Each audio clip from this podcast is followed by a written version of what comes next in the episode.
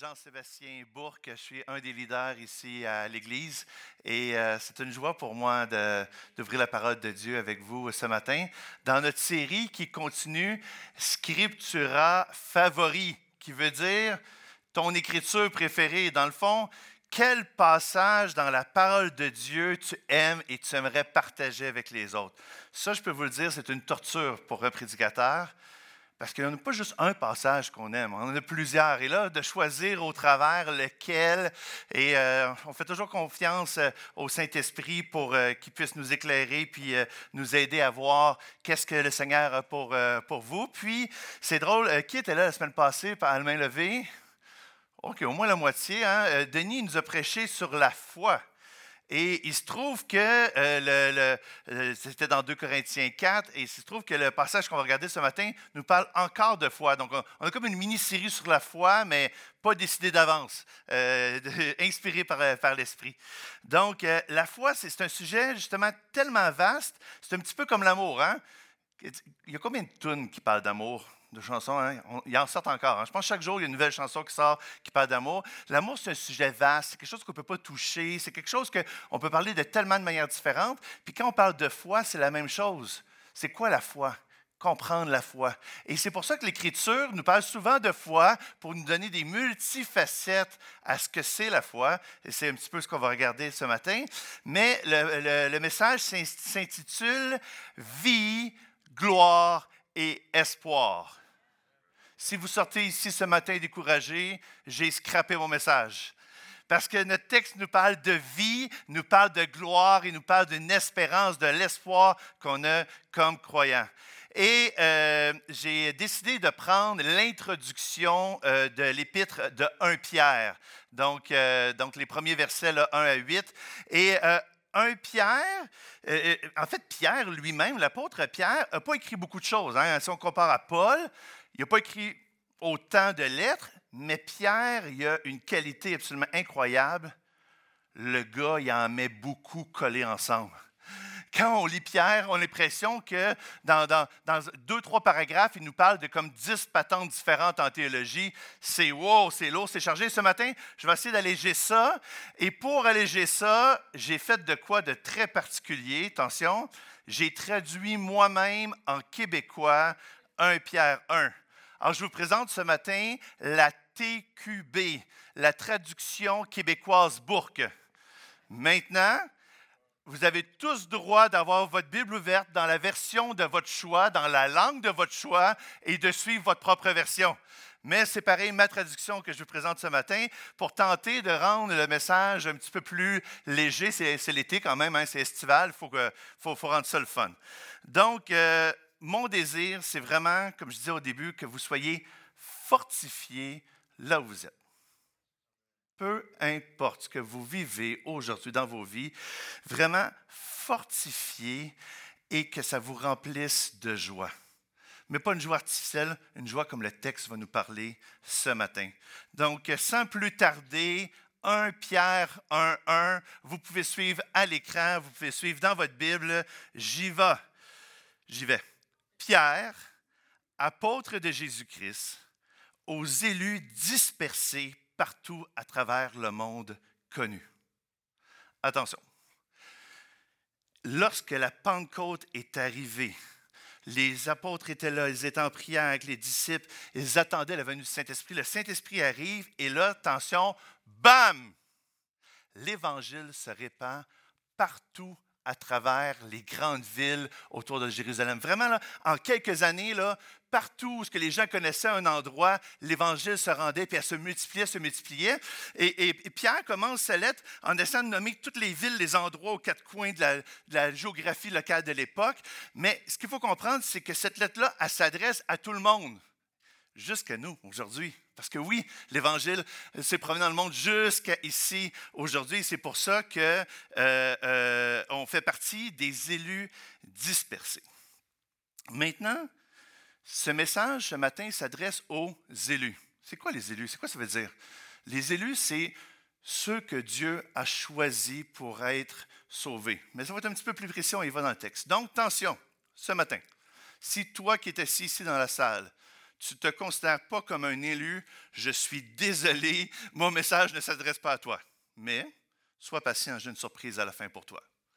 Mais pour les autres qui se considèrent enfants de Dieu, élus, c'est un message pour vous euh, que le, texte de 1 Pierre s'adresse. Donc, on continue sans plus tarder. 1 Pierre 1, 2.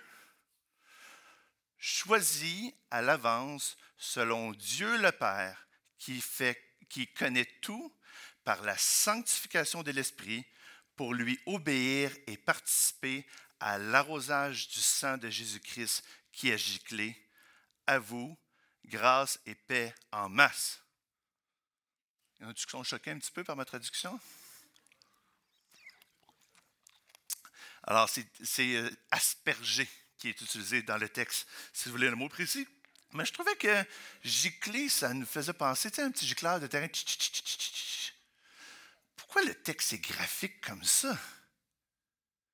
C'est parce que Christ est mort brutalement pour tous nos péchés. Alors lorsque le texte dit élu, puis au verset 2, choisi, pourquoi? Obéir, l'obéissance et la mort de Christ. Puis là, on dirait, c'est dark ça. Mais non, il continue puis il dit À vous, grâce et paix en abondance, en masse, ajouté par-dessus, par-dessus, plusieurs façons de traduire ça. Donc, wow, OK, non, c'est un texte puissant. Donc, élu pourquoi? Élu pour obéir et pour la mort de Christ. Dans le fond, dans le texte, on a, comme on appelle en, en technique, une polysémie, c'est-à-dire deux sens. Le premier sens qui est là, c'est l'obéissance de Christ qui s'est offert lui-même à la croix et sa mort. Mais parce que le croyant est dans la suite de Jésus, nous aussi on obéit comme lui obéit, et nous aussi on participe aux souffrances de Christ. Et ça, pour Pierre, c'est grâce et paix. Wow! Je pense qu'il va falloir qu'il s'explique. Heureusement, le texte continue, puis on va en avoir un petit plus dedans. Mais j'aimerais porter votre attention aussi sur, sur qui qu'on retrouve dans cette phrase-là? De, qui qu'on passe? C'est qui nos personnages ici? Dieu le Père, l'Esprit, Jésus-Christ. Vous savez, des fois, on nous dit la Trinité, ça n'existe pas dans la parole de Dieu. Vous avez raison, le mot Trinité n'existe pas. Mais on a des sections de texte comme ça où on voit toutes les personnes de la Trinité en action à l'intérieur du salut. Le Père qui décide tout.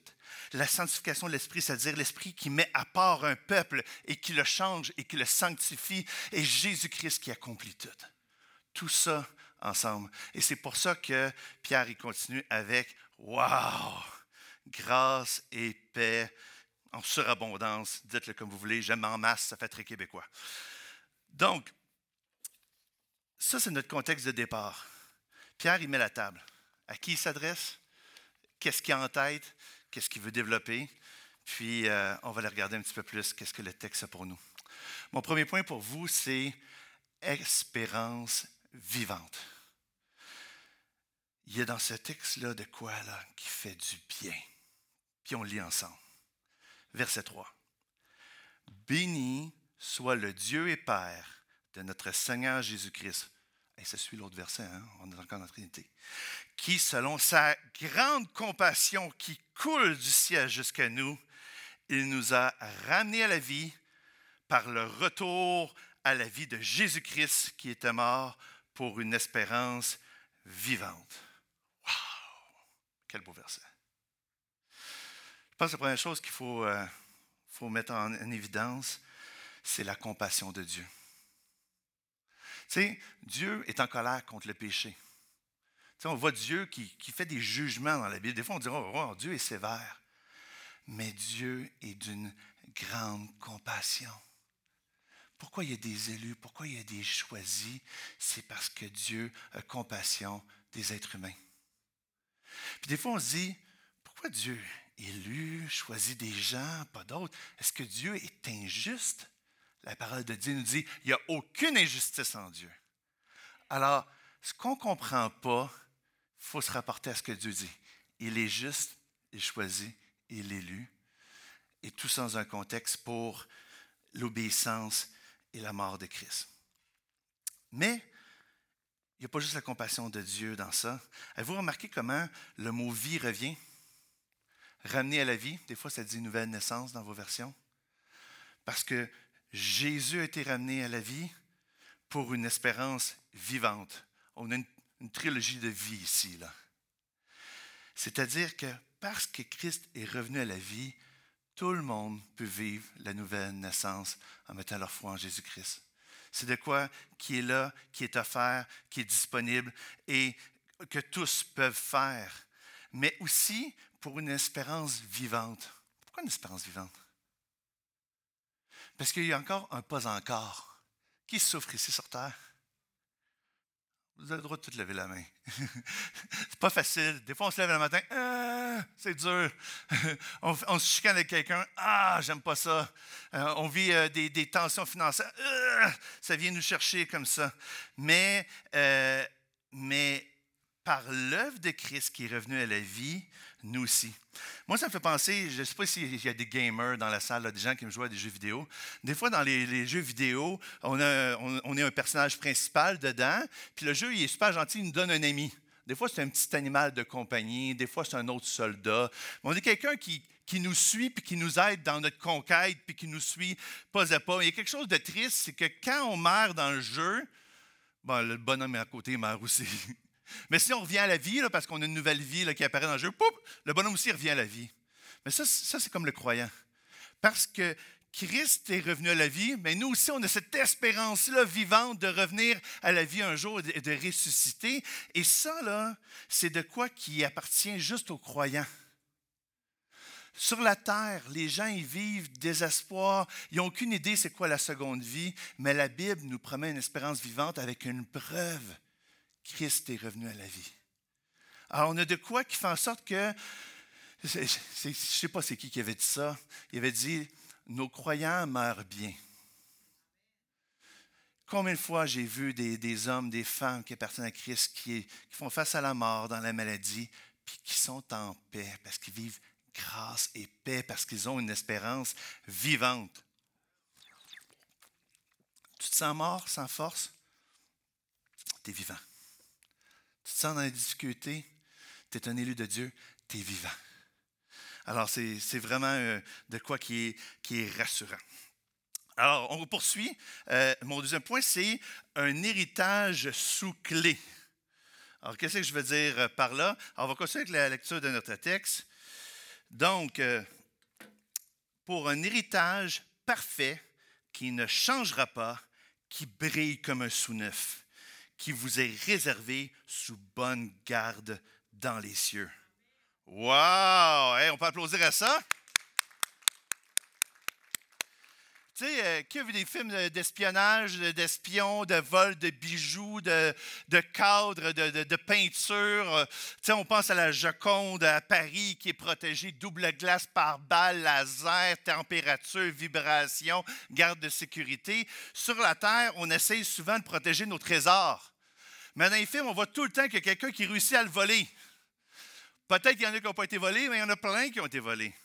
Puis là, ici, ça nous dit que notre héritage est sous clé dans le ciel. Ça, là, c'est solide. Ça, là, c'est pas atteignable, c'est pas perçable, c'est pas tuable. Des fois, dans notre vie, là, on le sent, on se sent déshéritier. Parce qu'on a péché. Parce qu'on ne sent pas Christ qui vit en nous. Parce qu'on a des difficultés. Il n'y a personne qui peut toucher ton héritage l'héritage est protégé dans les cieux. Et c'est quoi cet héritage-là? Hein, c'est, le fun, hein? OK, on a héritage, mais on hérite de quoi? Je pense que le verset qui nous parle le mieux de ça est dans Romains 8, 16 et 17 qui dit L'Esprit lui-même rend témoignage à notre esprit que nous sommes enfants de Dieu. Or, si nous sommes enfants, nous sommes aussi héritiers, héritiers de Dieu et co-héritiers du Christ s'il est vrai que nous souffrons avec lui pour être aussi glorifiés avec lui. Notre héritage, oui, on peut applaudir absolument. Notre héritage est directement dans la lignée de Christ. Parce que Christ a souffert, parce que Christ est mort, notre héritage est sous clé et là parce qu'on est co-héritier avec Christ. De la même manière que la vie, on l'obtient avec Christ, on obtient l'héritage avec Christ et c'est solide, c'est protégé, pas par des défenses humaines. Donc, personne, dans aucun moment, va pouvoir voler ce que Dieu a mis sous clé. Personne ne peut attaquer ce que Dieu réserve. Et il n'y a pas juste notre, notre, héritage qui est sous clé, il y a aussi nous. Protéger, c'est mon prochain point. Protéger. Et le texte, il barre épais. Je lui dis, c'est Pierre, il colle le stock ensemble. Alors, euh, ça continue, là. Verset 5. À vous qui êtes protégés par la puissance de Dieu, au moyen de la foi, pour un salut prêt à être dévoilé à la fin du monde. Wow! Tu sais, au début là, du texte, verset 1, on aurait pu croire que, dans le fond, qui est sauvé, choisi, élu pour obéir. dans le fond, c'est l'obéissance qui sauve. Non, non, non, non, non. C'est le moyen de la foi. Ça a toujours été la foi qui sauve. Mais cette foi-là, elle agit, elle porte du fruit. De la même manière que le fait que Christ, s'il n'avait pas obéi, il ne serait pas mort à la croix, on n'aurait pas été sauvé. Mais de la même manière, le chrétien qui est sauvé par l'œuvre de Christ, il se met à servir.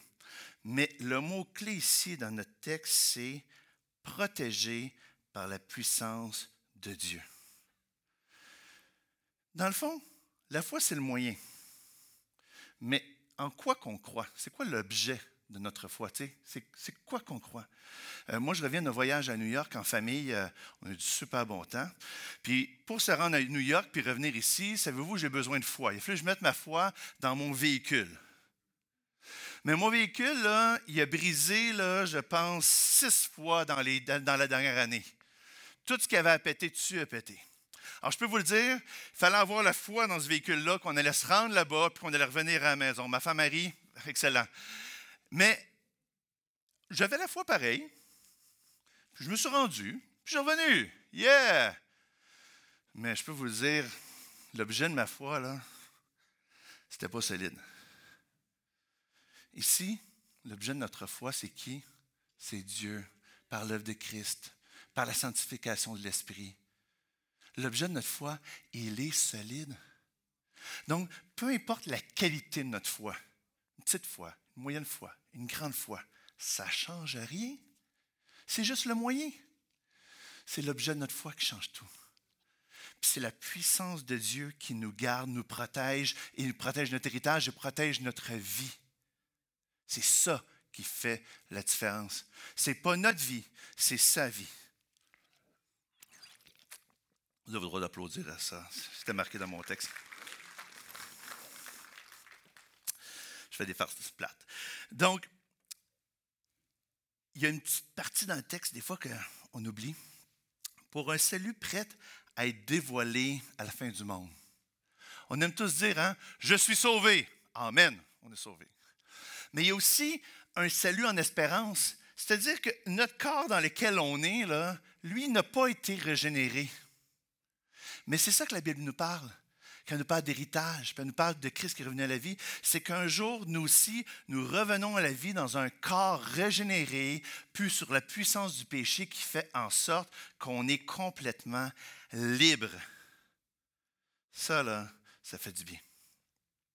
Donc, quand ta foi est défaillante, j'entends souvent un frère, une sœur qui vient me voir et me dit Je fais une crise de foi. Pas une crise de, de foi, là, une crise de foi.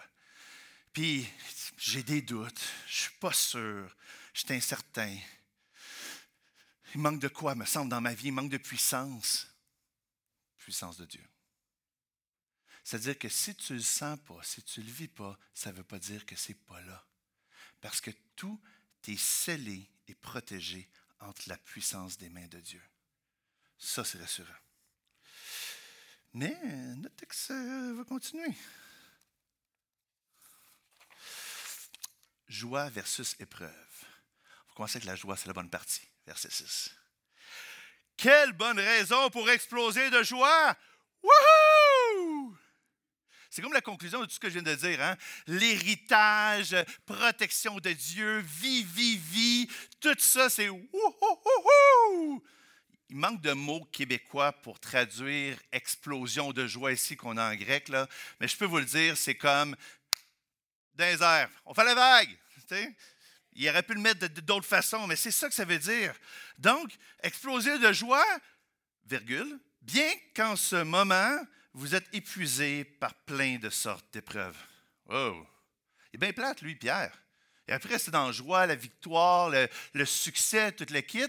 Non, il rajoute les épreuves. Il commence avec le giclage du sang de Jésus, puis là, il nous amène dans les épreuves, mais il voulait nous amener dans la joie. Où est-ce qu'il s'en va avec tout ça?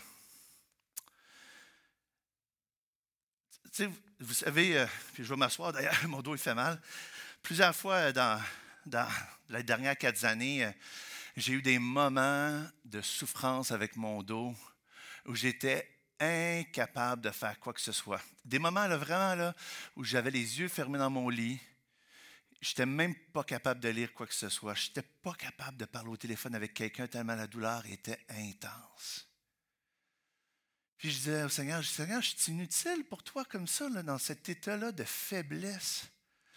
Puis le Seigneur mettant mon cœur, prie pour quelqu'un. Hey, wow. Même au plus bas que j'ai descendu dans ma vie, j'étais encore capable de prier pour quelqu'un. J'étais encore capable de faire de quoi? Euh, euh, Paul et Pierre aussi euh, passaient une bonne partie de sa vie en prison, puis il était rempli de joie. Parce que peu importe dans l'état où il était, il savait qu'il pouvait obéir et servir encore le Seigneur. Ça, là, ça, c'est merveilleux. Peu importe où tu es dans ta vie, dans les épreuves. Puis j'ai un ami à moi, là, attends, je vais le nommer David. Il dit Jean-Sébastien, euh, non, pas toi, David, un autre David. Euh, Jean-Sébastien, moi, dit que tu parles toujours d'épreuves, de, souffrances, de difficultés. Ben, premièrement, ce n'est pas de ma faute si le texte en parle. Là je veux dire, qui a assassiné avec Pierre. Puis deuxièmement, ce n'est pas ma faute si j'en vis dans ma vie. Je veux dire, c'est ma vie. Je veux dire, il faut que je vive avec. Alors, c'est normal que je vous en parle. Puis je connais la vie de quelques personnes ici. Puis je sais que vous avez des difficultés aussi. C'est pour ça qu'on a un texte comme ça. Les premiers croyants, les élus que Pierre nous parle, il n'y avait pas une vie facile. Ils étaient persécutés partout. On est juste dans les premières années. Là. Ils vont être bouffés par des lions, ils vont être tués par des gladiateurs, ils vont être flagellés, ils vont être abusés, il va toutes sortes de choses qui vont leur arriver. Puis Pierre parle à eux d'une explosion de joie, bien que nous sommes dans diverses épreuves. Il veut nous encourager ici avec tout ce que Dieu a mis en place pour nous, un héritage de la vie protégée. C'est vraiment bon. Euh, vous savez, des fois, on, parle de la bonne nouvelle euh, de Jésus, puis on, le présente comme euh, de quoi qui est, comme un moment dans ta vie. Hein. Je vais en mettre ma foi en Jésus, je vais suivre Jésus, blablabla. Mais la foi dans la parole de Dieu, c'est un cheminement qui continue toute une vie. Toujours gardé par la puissance de Dieu. L'Évangile, la bonne nouvelle de Jésus, c'est quelque chose qui est bon pour nous tous les jours, dans tout ce qu'on vit.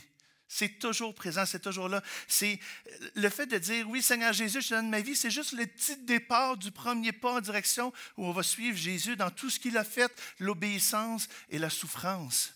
Et ça s'applique à nous ici. Euh, je, fais, euh, je fais du bénévolat à Suicide Action Montréal, puis, euh, vous savez, c'est un sujet un peu lourd, mais les gens qui pensent au suicide, Absolument, c'est qu'ils ont de moins en moins de raisons de vivre. La raison de vivre devient plus petite. Mais le texte ici nous donne des raisons de vivre absolument incroyables. Une espérance future qui fait toute la différence. Jésus qui est avec nous tous les jours, qui nous accompagne, gardé par la puissance de Dieu. Wow! Quelle belle raison de vivre. Puis, quand on n'est pas croyant, on a une misère à saisir ça. Mais quand on connaît notre Dieu, on peut goûter puis voir qu'est-ce que Dieu fait dans nos vies. Et le texte me donnait une bonne raison pour toutes ces épreuves-là. Puis c'est votre note point 5. La foi éprouvée est une louange à Dieu. Tu sais, je réfléchis avec vous là. mettons, je suis Dieu quelques secondes. Puis j'ai des élus choisis, blablabla. Bla, bla, bla. Il me semble que j'aurais pu leur donner une belle vie, hein, facile, le fun. Tu viens Jésus, waouh, t'as la plus belle vie au monde, tu vas être riche, tu vas être puissant, tu vas avoir tout ce que tu veux, tu souffriras jamais. Il me semble que ça, ça aurait été une bonne nouvelle. Mais le texte ne dit pas ça. Puis il nous donne une raison à ça. Et on va le lire ensemble. Verset 7. Tout ça pour prouver que votre foi est vraie. Plus vrai que l'or 24 carats testé en bijouterie en plus, qui sera un sujet de louange, de gloire et d'honneur au retour de Jésus-Christ. La vraie foi, là, est tough. Le texte dans la tradition d'origine, il parle de l'or qui passe par le feu l'éprouver pour voir qu'est-ce qui est le vrai or. Bien, si là, notre vie devenait parfaite du jour au lendemain, là, on n'aurait aucune façon de savoir que votre foi est vraie. Il n'est pas éprouvé. La foi qui est vraie est tough. Pourquoi est tough? Parce qu'on est tough. La puissance de Dieu est là la clé. Pourquoi les chrétiens passent à travers les épreuves et s'en sortent? C'est par la puissance de Dieu. Ça ne vient pas de nous, c'est lui qui le fait. Puis ça prouve que notre foi est vraie. Wow! La Bible nous parle que le chrétien porte du fruit, des bonnes œuvres, jusque dans l'éternité qui continue, qui passe à travers des temps difficiles, puis qui remonte, puis qui repasse à travers des temps difficiles, puis remonte, mais qui porte du fruit et qui continue toute notre vie. Puis ça, c'est le test de la vraie foi. Gardé par Dieu, pas par votre vie parfaite, mais une vie d'obéissance. Et après ça, ça donne quoi? Un sujet de louange, de gloire et d'honneur au retour de Jésus-Christ. C'est comme la plus belle louange qui monte au ciel. C'est le chrétien gardé par la vraie foi qui obéit jusqu'à la fin et qui est une louange au retour du Seigneur. Seigneur va dire, mes élus, mes élus, mes choisis sont là. Ma famille, mon peuple, mon Église. Jésus va être capable de dire ça et ça va être une louange incroyable dans le ciel. Amen. On continue. L'amour la foi, l'espérance. Verset 8. Sans voir Jésus, vous l'aimez. Malgré tout, vous mettez votre foi en lui et vous êtes transporté d'une joie qu'il n'y a pas de mot sur la terre qui peut la décrire. C'est tellement glorieux parce que votre foi vous permet d'être sauvé. Pierre, là, il l'a vu Jésus de ses vrais yeux, lui, là. Pierre, il a cru en Jésus, mais le gars, il capote. Parce qu'il y en a qui mettent leur foi en Jésus sans jamais l'avoir vu. Wow! Ça, c'est spécial. Une façon de se réjouir. On n'a pas vu Christ, mais on va le revoir à son retour. Et c'est pour ça que Pierre regarde ça et il dit Wow, c'est bon! Parce que là, le salut, il vient par la foi, il vient par cette foi-là qu'on ne voit pas Jésus, mais on met notre foi en lui. Vous savez, il y a des chrétiens qui sont sauvés à tous les âges. Dans mon cas, je n'arrive pas à mettre une date. Mais je peux vous dire quelque chose, je pense que j'ai mis ma foi en Jésus autour de l'âge des 4 ans. Très, très, très, très, très jeune. Et, pas à, mon honneur, parce que Dieu l'avait décidé, point. Mais là, tu sais, à 4 ans, comment on fait pour savoir que ma foi est vraie? On le ressent dans notre cœur. Qu'est-ce qu'on a lu dans Romains 8? 16, l'Esprit atteste à nous-mêmes, à Abba Père, qu'on connaît notre papa. Cette joie-là qui déverse, qui nous parle tout le long dans le texte, le chrétien l'a vécu. Pas une fois, il l'a vécu plusieurs fois, dans des moments où il s'est approché de Dieu, dans des moments de louange, dans des moments où normalement il n'aurait pas dû se réjouir parce que c'était trop tough, mais il était capable d'élever Merci mon Dieu, même si dans l'épreuve c'est difficile parce que tu m'aimes, tu es bon et je suis gardé par ta puissance. Et c'est ça que ça produit, la foi. Ça produit cette joie-là. Ça produit euh, euh, de la gloire dans le ciel. Et, c'est pour ça que, encore une fois, la bonne nouvelle, ce n'est pas de quoi qui est comme pour un moment dans notre vie, c'est quelque chose qui est pour tous les jours. Bon, à toi qui étais patient, qui m'écoutait depuis tout à l'heure, puis qui se dit, de quoi qu'il parle, lui-là, hein? élu, sauvé, Jésus. Je te suis pas. Et vous êtes chanceux matin? Je vais vous proclamer la bonne nouvelle. On part. Existe depuis toute éternité. Il a toujours existé, il est tout-puissant. Il n'y a rien qui ressemble à Dieu dans l'univers, dans le ciel, partout, n'importe où. Dieu est au-dessus de tout, il est tout. Il est complet. Dieu t'a créé. Tu penses peut-être que tu viens du hasard. Tu penses peut-être que tu viens d'un amas de cellules. Mais tu es beau, tu es belle. Tu es créé à l'image de Dieu. Amen. La Bible va plus loin. Tu es créé homme et femme à l'image de Dieu. Dieu voulait ça. Il fallait un homme et une femme pour être l'image de Dieu. La Bible a continue. Tu es dans le trouble. Dieu t'aime, Dieu te crée et tu es rebelle à Dieu. Comme Adam et Ève qui ont décidé de prendre de l'arbre du fruit, l'être humain par lui-même se choisit tout le temps. On pense toujours à nous en premier.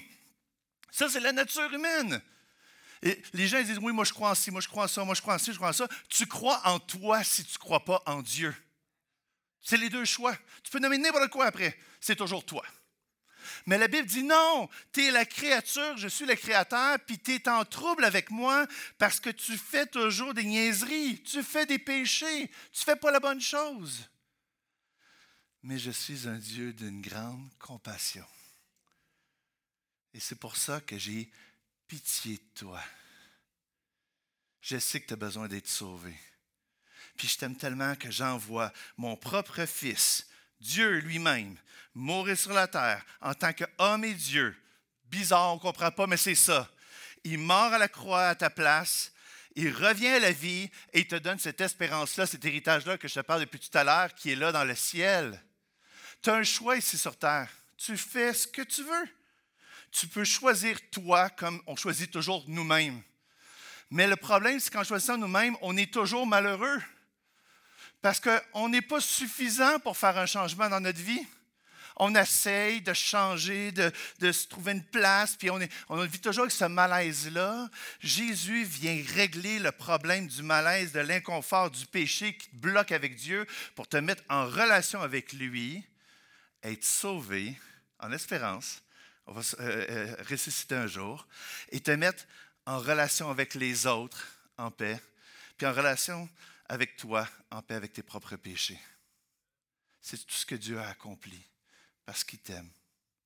Puis ce message-là, on le proclame depuis Jésus jusqu'à aujourd'hui. C'est la bonne nouvelle. Puis je saute quelques versets pour arriver dans le verset 12b par la puissance du Saint-Esprit, on vous a prêché la bonne nouvelle. Ah, on l'a fait un matin encore.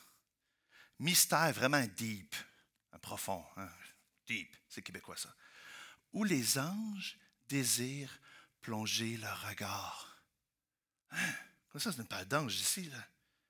Les anges dans le ciel trouvent le salut de Dieu tellement merveilleux qu'ils sont là et qu'ils disent Wow, c'est quoi ça? Wow, c'est quoi ça? Qui voit avec moi des milliards d'anges qui chantent la gloire de Dieu dans le ciel grâce au salut de Dieu? Moi, ça me fait juste penser à Apocalypse 5, 11. Et j'invite les musiciens à revenir. Je regardais et j'entendis la voix de beaucoup d'anges autour du trône avec celle des êtres vivants et des anciens. Leur nombre était des dizaines de milliers de fois dix mille, des milliers de milliers. Ils disaient d'une voix forte, L'agneau qui a été immolé est digne de recevoir puissance, richesse, sagesse, force, honneur, gloire et bénédiction. Amen.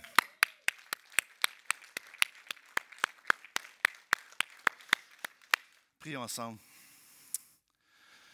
Bon papa dans le ciel, riche en compassion débordante qui coule et descend vers nous du ciel, merci pour ce salut merveilleux. Merci pour l'œuvre de Christ. Merci qu'on est gardé par ta puissance. Merci que notre foi, elle est sur toi et c'est pour ça qu'elle est solide. Merci parce que c'est parce que Jésus a obéi, est mort à la croix et revenu à la vie qu'on a cette espérance-là embarrée en sécurité comme héritage dans le ciel. Merci parce que ce grand salut est un sujet de gloire et de louange. Merci parce que les épreuves de nos vies démontrent que notre foi est vraie, que tu es vivant, que tu nous as redonné la vie, que tu es revenu à la vie et que notre espérance est vivante. Ah, bon papa, j'ai pris pour mes frères et sœurs qui sont ici, ceux qui doutent encore, qui ont entendu le message peut-être une autre fois, puis ça fait peut-être pas de sens pour eux. Mais ça nous dit ici dans le texte qu'on est sauvé par la sanctification de l'Esprit. C'est l'Esprit qui vient, qui convainc de péché et de jugement et qui change nos vies. Seigneur Dieu, peu importe où sont les gens ici, puissent faire un petit pas de plus plus près de toi, que ce soit le premier pas ou que ce soit encore un milliard de pas suivants. Seigneur, on a besoin de toi tous les jours. On a besoin de ta présence dans notre vie. Et c'est pour ça qu'on veut te rendre gloire, on veut te louer, on veut te chanter tes louanges. Et c'est pour ça qu'on se lève tous ensemble et nous chantons à la gloire de Dieu. Amen.